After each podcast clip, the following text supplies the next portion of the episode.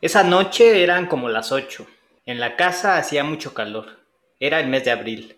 Salí a la calle y ahí estaban mis amigos recargados contra la pared. Eucario, Tatay, El Calzón, mi hermano Carlos y otros más. Tenían un tocadiscos de baterías y oían a Juan Manuel Serrat cantar. Todo pasa y todo queda, pero lo nuestro es Le pido un cigarro a Tatay y me ofrece el fuego. Aspiro con fuerza. Luego lo expulso suavemente por la boca y la nariz.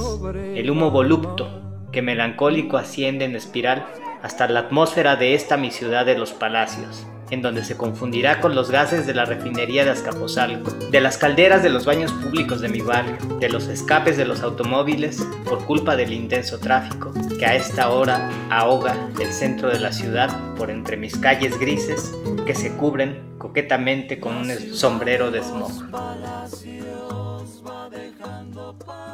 Así empezaba una de las novelas emblemáticas del barrio de Tepito, que en esta ocasión nos servirá de pretexto para hablar de algunas cosas que nos gusten o no forman parte de nuestra cultura. Saludo, como cada programa, a la chica que nunca compró un té por ocho, pero que sin duda hoy quiere convertirse en esa sangría con harto hielo, sal y limón para refrescar a nuestros escuchas. ¿Cómo estás, marchandita? Pues mira, justamente aquí de errante por mi Ciudad de México, pero justo hoy vengo de la Roma Condesa, entonces pues nada, nada alternativo mi tour hoy. No, bueno, pues vamos hacia allá. Tú vienes de la Roma, yo estuve en Coyoacán el día de hoy.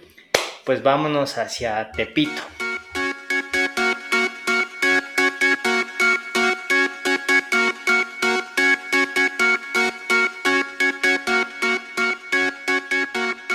We found love, decía Rihanna era ese 2012 y con tremenda afirmación, espolvoreada por los resquicios del ánimo milenarista que aún rondaba a la juventud del momento, tal como ya lo había dicho antes, todos querían hacer arte y quizás ver y ser arte. Las y los jóvenes clasemedieros metropolitanos aseábamos nuestra estampa popular, escuchando Latch de Disclosure en cualquier fiestita de la escena nocturna del otrora Distrito Federal y a veces, para contrastar, jugábamos a ser Paloma y Jaime adentrándose en el mundo de los caifanes. Ahorita. Tú todo lo haces enseguida, ¿verdad? ¿Cuándo si no? Y mañana. Y permanecer expectantes y fascinados ante el brillo de la suciedad de los jaiboles y las lentejuelas del mítico Barbazú. Ya el, ya el fantasma de la modernidad capitalista había despojado de humanidad algunos cascarones bellos de esta ciudad y nosotros celebrando el libre acceso a ellos, cual turistas emergentes. Pobres también, pero turistas en nuestra ciudad. Desde mi mirada, quejosa siempre de la blanquitud ladrona de experiencias estéticas, hoy bajo un poco la guardia para explicar que quizás por mi provincianés ingenua no he podido desentrañar un arquetipo muy específico de la Ciudad de México. Uno que me confronta, me fascina y me da miedo. Por fin, pienso cada que recuerdo este arquetipo. Por fin sé lo que una blanca experimenta cada que entra al metro para irse a un concierto. Ese arquetipo es el del tepiteño o tepiteña, lleno de swag y movimiento, de pobreza y de violencia, pero irónicamente también tal vez lleno de luz y de dinero. Nunca había pisado Tepito hasta hace apenas un mes visité un lugar precioso que por términos de confidencialidad no puedo precisar. Un sitio en el corazón del barrio que se dedica a cuidar y formar con eficiencia, pulcritud y suficientes recursos a la infancia más tierna de las cercanías. Pero también se dedica a salvaguardar el ocio de quienes ante la hostilidad del medio tienen limitadas opciones para sublimar su existencia. Este espacio les da la posibilidad de integrarse a actividades artísticas u otros oficios, pero sin caer en el patético paternalismo de las casas de cultura delegacionales que sirven solamente para justificar presupuestos. Llegué a este lugar sin saber que recorrería unos cuantos metros que lo sufrí como si fueran kilómetros entre las ofertas de drogas, ropa y electrodomésticos. Todo eso bajo el escrutinio de miradas desafiantes para las que de ningún modo tenía respuesta con mi lenguaje corporal. Resulta que este espacio se eliminará para que el gobierno de la ciudad, jactancioso de pertenecer a la izquierda, instale ahí una clínica de box. Aquí es donde nuestros cables de connotados progresistas hacen cortocircuito. El colectivo Tepito Arte Acá, o quizás el fotógrafo Francisco Mata, u otros tantos, nos enseñaron que Tepito no era otra cosa que folclor urbano enmarcado por patios de vecindades, piratería jocosa protegida bajo el manto de la violencia y húmedos gimnasios que ostentan la enseñanza del legendario deporte del boxeo. Toda una experiencia posmoderna a tan solo cinco minutos de los hoteles más lujosos del centro de la ciudad. Entonces, pinche inconforme que ningún chile te embona. ¿Qué chingados tiene de malo que instalen una escuela de box? Tanta foto de autor, tanto libro, tanta arquitectura y se nos ha olvidado que atrás de cualquier producto cultural y detrás de cada reportaje de Vice hay gente y hay gente vulnerada. Gente que, como Titanium describe, a prueba de balas y sin nada que perder.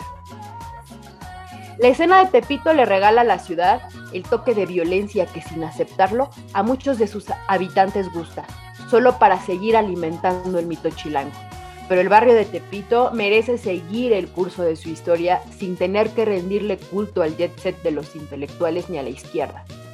We found love in a hopeless place, dijo Rihanna, y probablemente, o no, este lugar siga siendo Tepito. Tepito que en días recientes fue tendencia por una confrontación que hubo durante las vacaciones con la playa de Caleta y algunos vendedores. Vinimos a recordar que estaba este barrio todavía resistiendo, coexistiendo, sobrellevando el día a día en medio de esta eh, Ciudad de México. Yo conocí las calles del centro y particularmente Tepito desde muy chavito el otro día platicaba con alguien que para mí ir a un centro comercial, a un súper, era una experiencia pues muy bonita porque había tanto orden y había tanto color en los pasillos que la sola idea de ir a eso de supermercado me hacía pensar que yo podía poseer todos esos objetos que yo veía eh, acomodados en los anaqueles.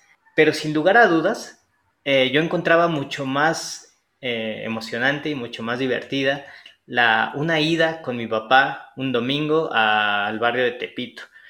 Claro, compré discos, compré ropa y siendo niño también mi papá me compró mis primeros guantes de box con los que inició y se frustró mi carrera pugilística porque rompí un espejo de mi casa.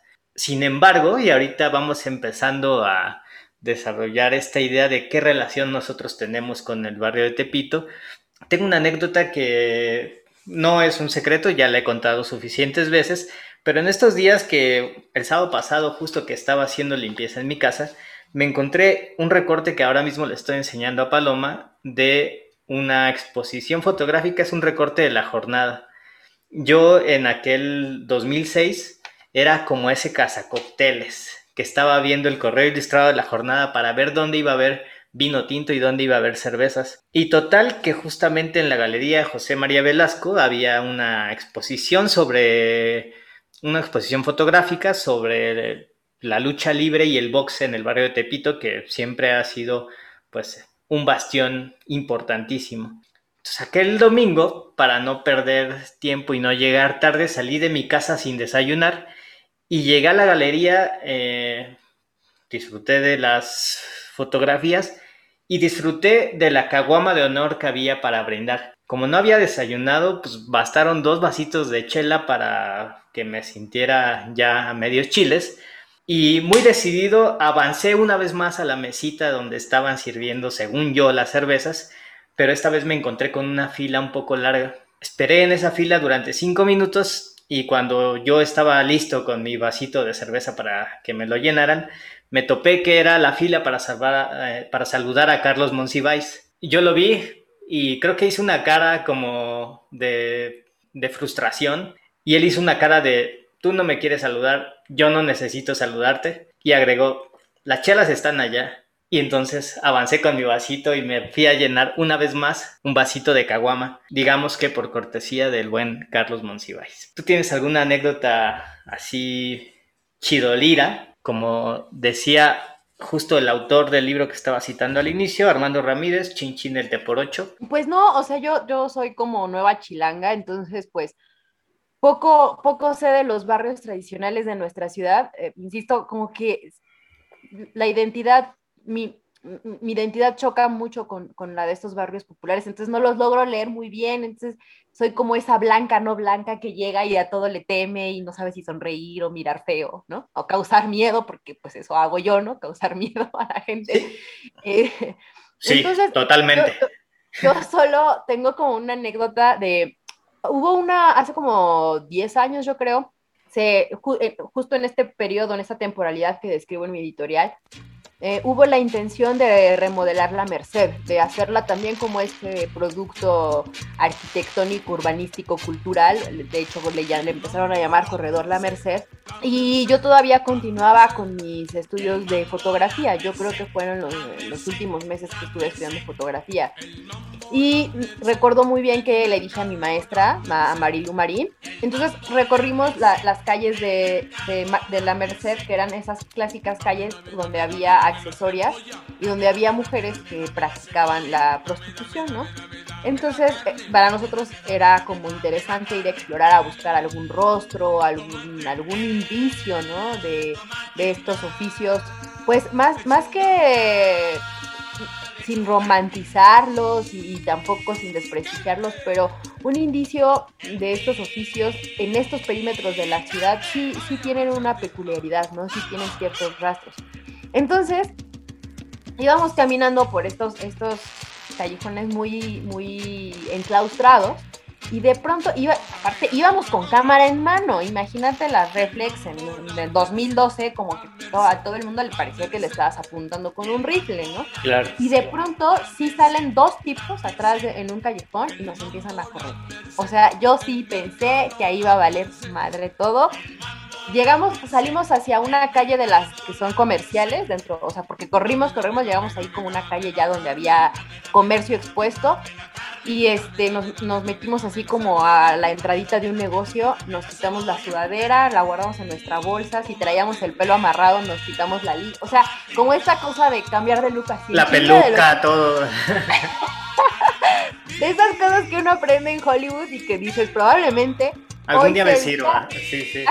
Hoy, hoy es el día en que voy a aplicar todo lo aprendido de las pendejadas que hay en la tele. Pero es un poco eso, porque sí, yo también fui como el muchacho de una clase un poco más acomodada que fue a tomar fotos a las prostitutas que recuerdo una vez, tú dijiste Tepito, pero en realidad estamos hablando pues, de los primeros cuadros de la ciudad, ¿no? O sea, el Zócalo y sus alrededores hacia los cuatro cantos. Y una vez con un amigo estuve chupando con diableros de la Merced atrás de una papelería. Eso fue así una experiencia para mí eh, súper enriquecedora, choqueante, que evidentemente fue, era alguien entrando en una cultura a la cual no pertenece y era un poco como justo esto que decías en tu inicio de la mirada de los, de los caifanes y Julisa y Oscar Chávez corriendo para adentrarse en lugares inimaginados de esta ciudad.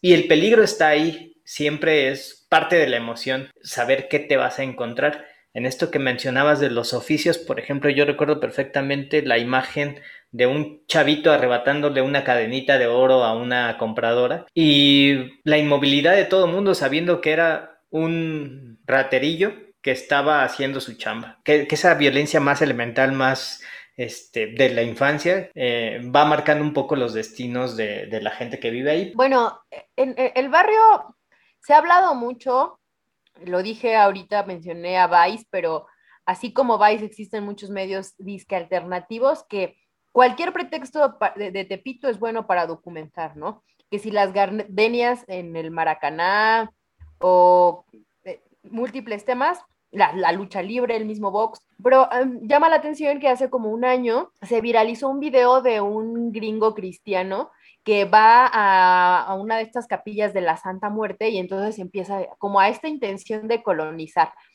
pero, o, evangelizar, ¿no? Más bien.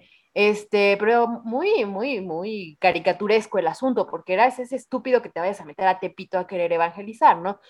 Y realmente, o sea, tampoco, no soy experta en la Santa Muerte, no quiero ni vengo aquí a enseñarles nada, pero solamente es hacer hincapié este puente que existe, este matiz que, la Santa Muerte culturalmente le da al barrio de Tepito, ¿no? Este, mm, de, de, de entremezclar el bien y el mal, de, desear, desear o pedir por tu bien, por el bien propio, pero también pedir por el mal ajeno a cambio de alguna otra cosa, ¿no? Muy diferente a todas, a, todas las prácticas judeocristianas que, pues, con las que estamos muy acostumbrados, ¿no?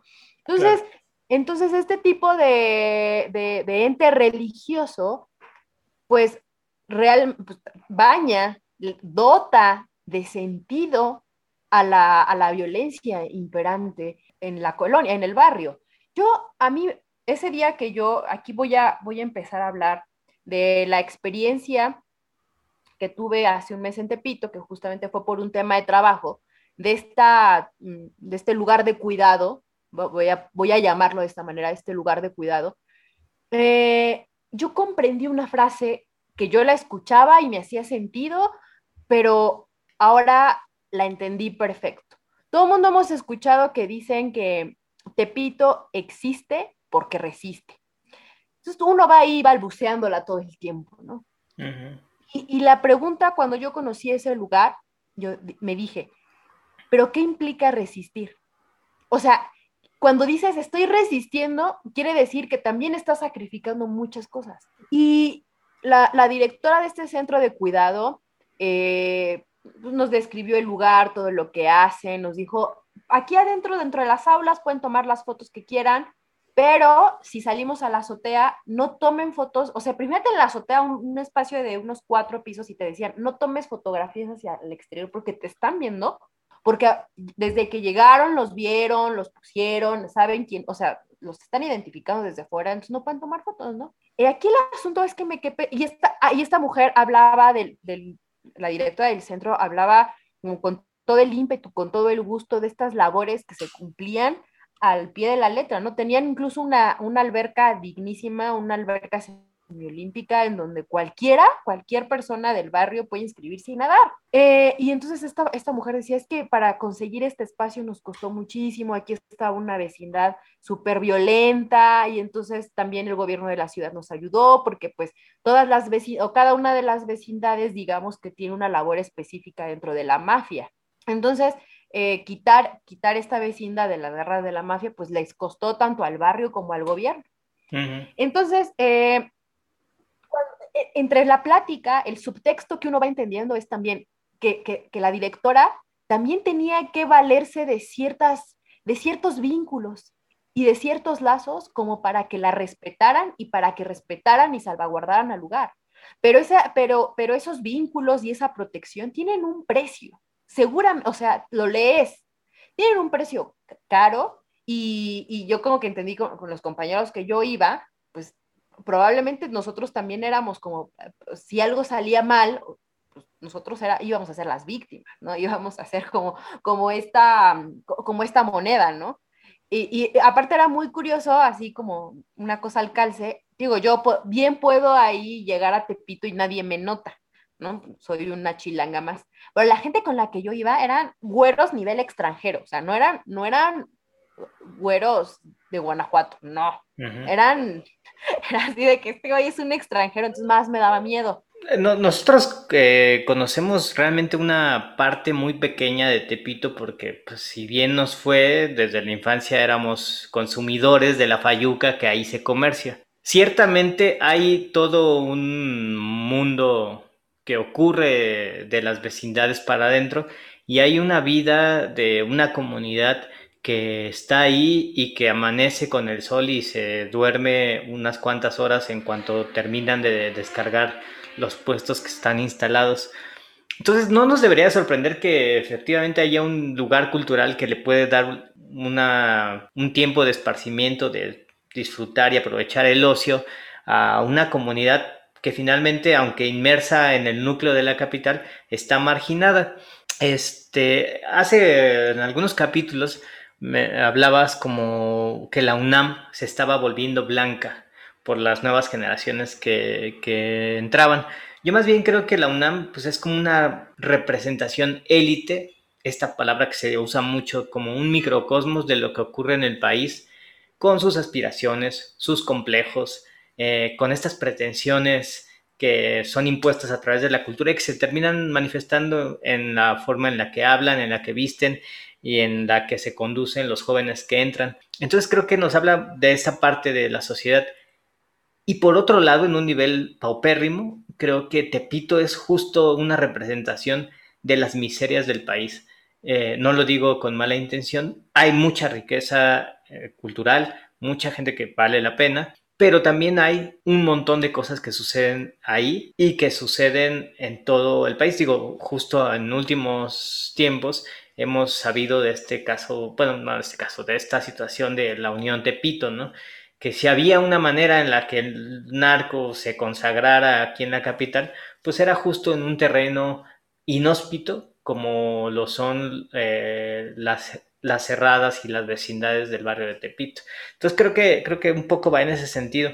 Me quedé pensando también en lo que decía sobre la Santa Muerte y yo creo que no hay que olvidar eh, también, bueno, que hay que tener respeto porque finalmente es como una deidad para alguien y a mí me hace pensar en estas cosas que ocurren en otras latitudes como de los orillas, del candomblé y todas estas religiones que son, pues no son religiones eh, que estén avaladas por ninguna institución grande, digamos, pero que son creencias en, que mueven multitudes, ¿no? Y yo creo que hay algo que no tenemos que perder de vista que sucede en el barrio de Tepito, que finalmente hay como una exaltación de una cultura prehispánica que justo eh, habitó en esos territorios. Y eso se ve incluso por la estética, o sea, los grafitis de las paredes, eh, las playeras que tienen estos diseños y estos impresos que no, que parece ser como graffiti, no sé qué técnica es. Y hay también como una exaltación a la al propio salvajismo de estas culturas prehispánicas. O sea, finalmente, por ejemplo, los aztecas aprendieron a convivir con la muerte y eran guerreros. La muerte, claro, era concebida en otro sentido, tenía a veces como una cuestión de entregarte a una deidad, pero también eran guerreros, entonces aprendieron a resistir en el día a día y yo creo que eso es algo que Tepito y otras eh, zonas como la colonia de doctores que también tiene una, que la Santa Muerte también es muy popular y la periferia de la capital exaltan mucho como estas raíces porque finalmente sí está el origen del resistir en este en estas invasiones que hacen los blancos, que tú decías, por ejemplo, hace rato de los que iban contigo, o tú misma, o yo mismo cuando iba a comprar cosas, finalmente el barrio sí se tiene que defender en un sentido metafórico de estas invasiones que sufre eh, día a día y de también un hostigamiento eh, oficial por parte de las policías, que son parte de la corrupción y todos estos problemas que existen ahí, ¿no? Sí, bueno, de hecho, yo creo que, ese resistir, ese salvajismo, digamos, de, nato, ¿no? Ese salvajismo nato del barrio de Tepito es muy digno, le, da, nos da, sobre todo nos da carácter a todos los chilangos, porque además todos mamamos de ese, de ese mito urbano de Tepito, y creo que es válido, ¿no? Pero llega un punto donde, donde ese salvajismo se convierte en romantización de la violencia.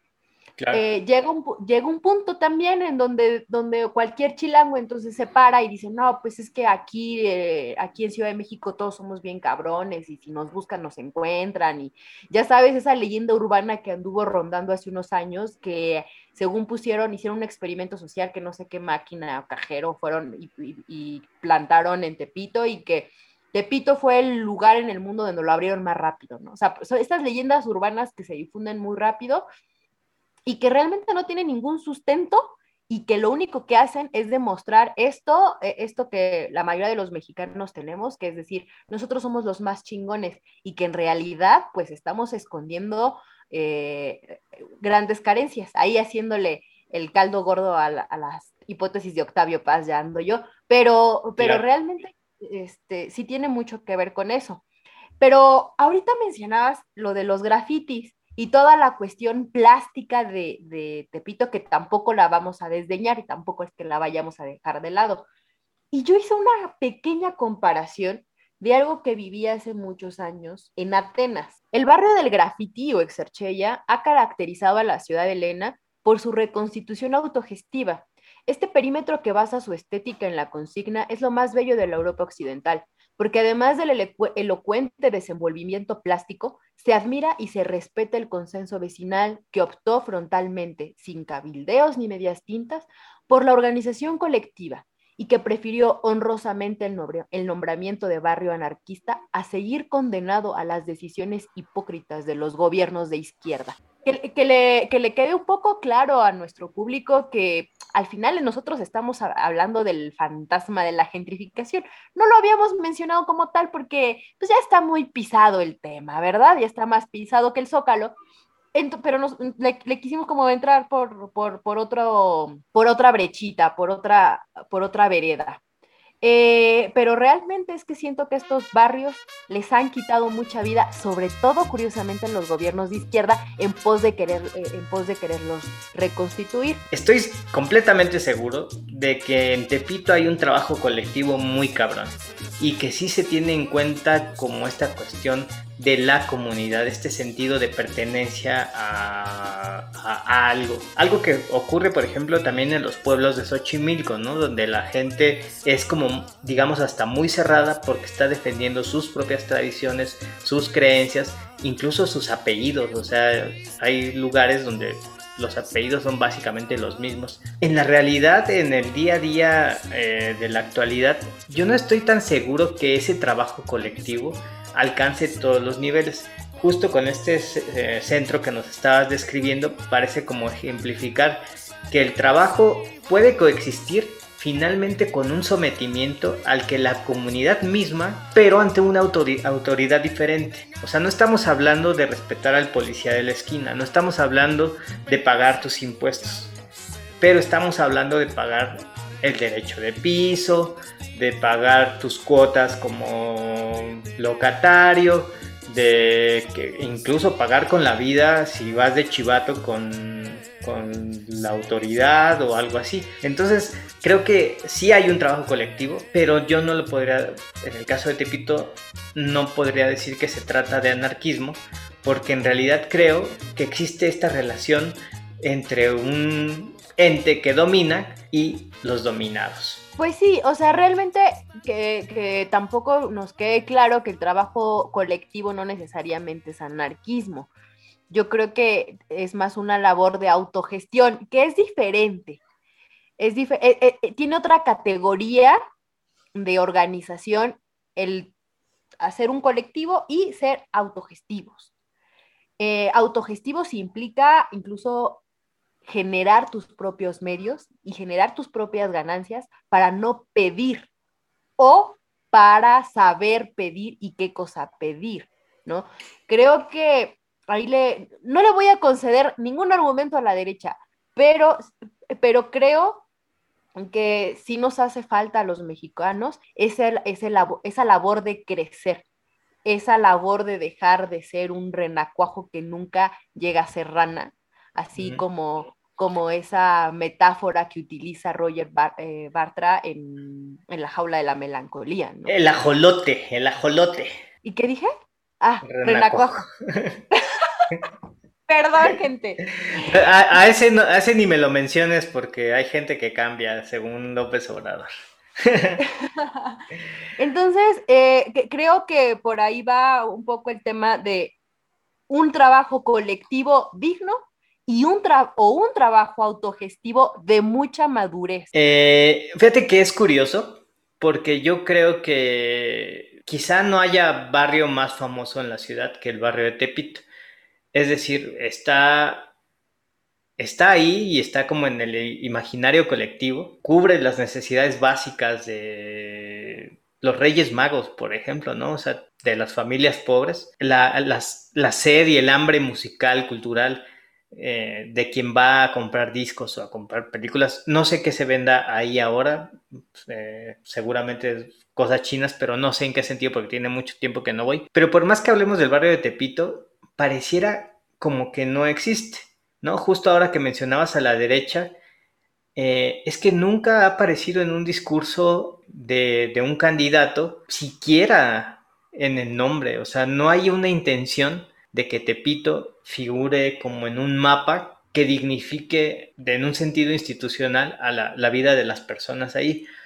Si la, si la izquierda termina haciendo daño o no, pues creo que eso es una cuestión de interpretaciones, porque sí sé de gente que estaría muy contenta de poder ir a nadar a una alberga que está en la esquina de tu casa, ¿no? Y sí hay, sí hay mucha banda así.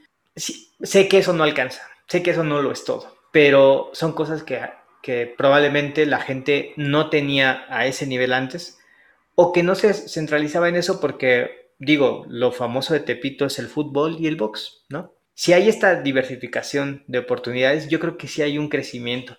Y finalmente sí es como tenderle la mano al que se está quedando atrás, ¿no? Que es un poco la, la intención del gobierno que tenemos ahora. Al final, como dices, pues sí, estamos hablando de la gentrificación.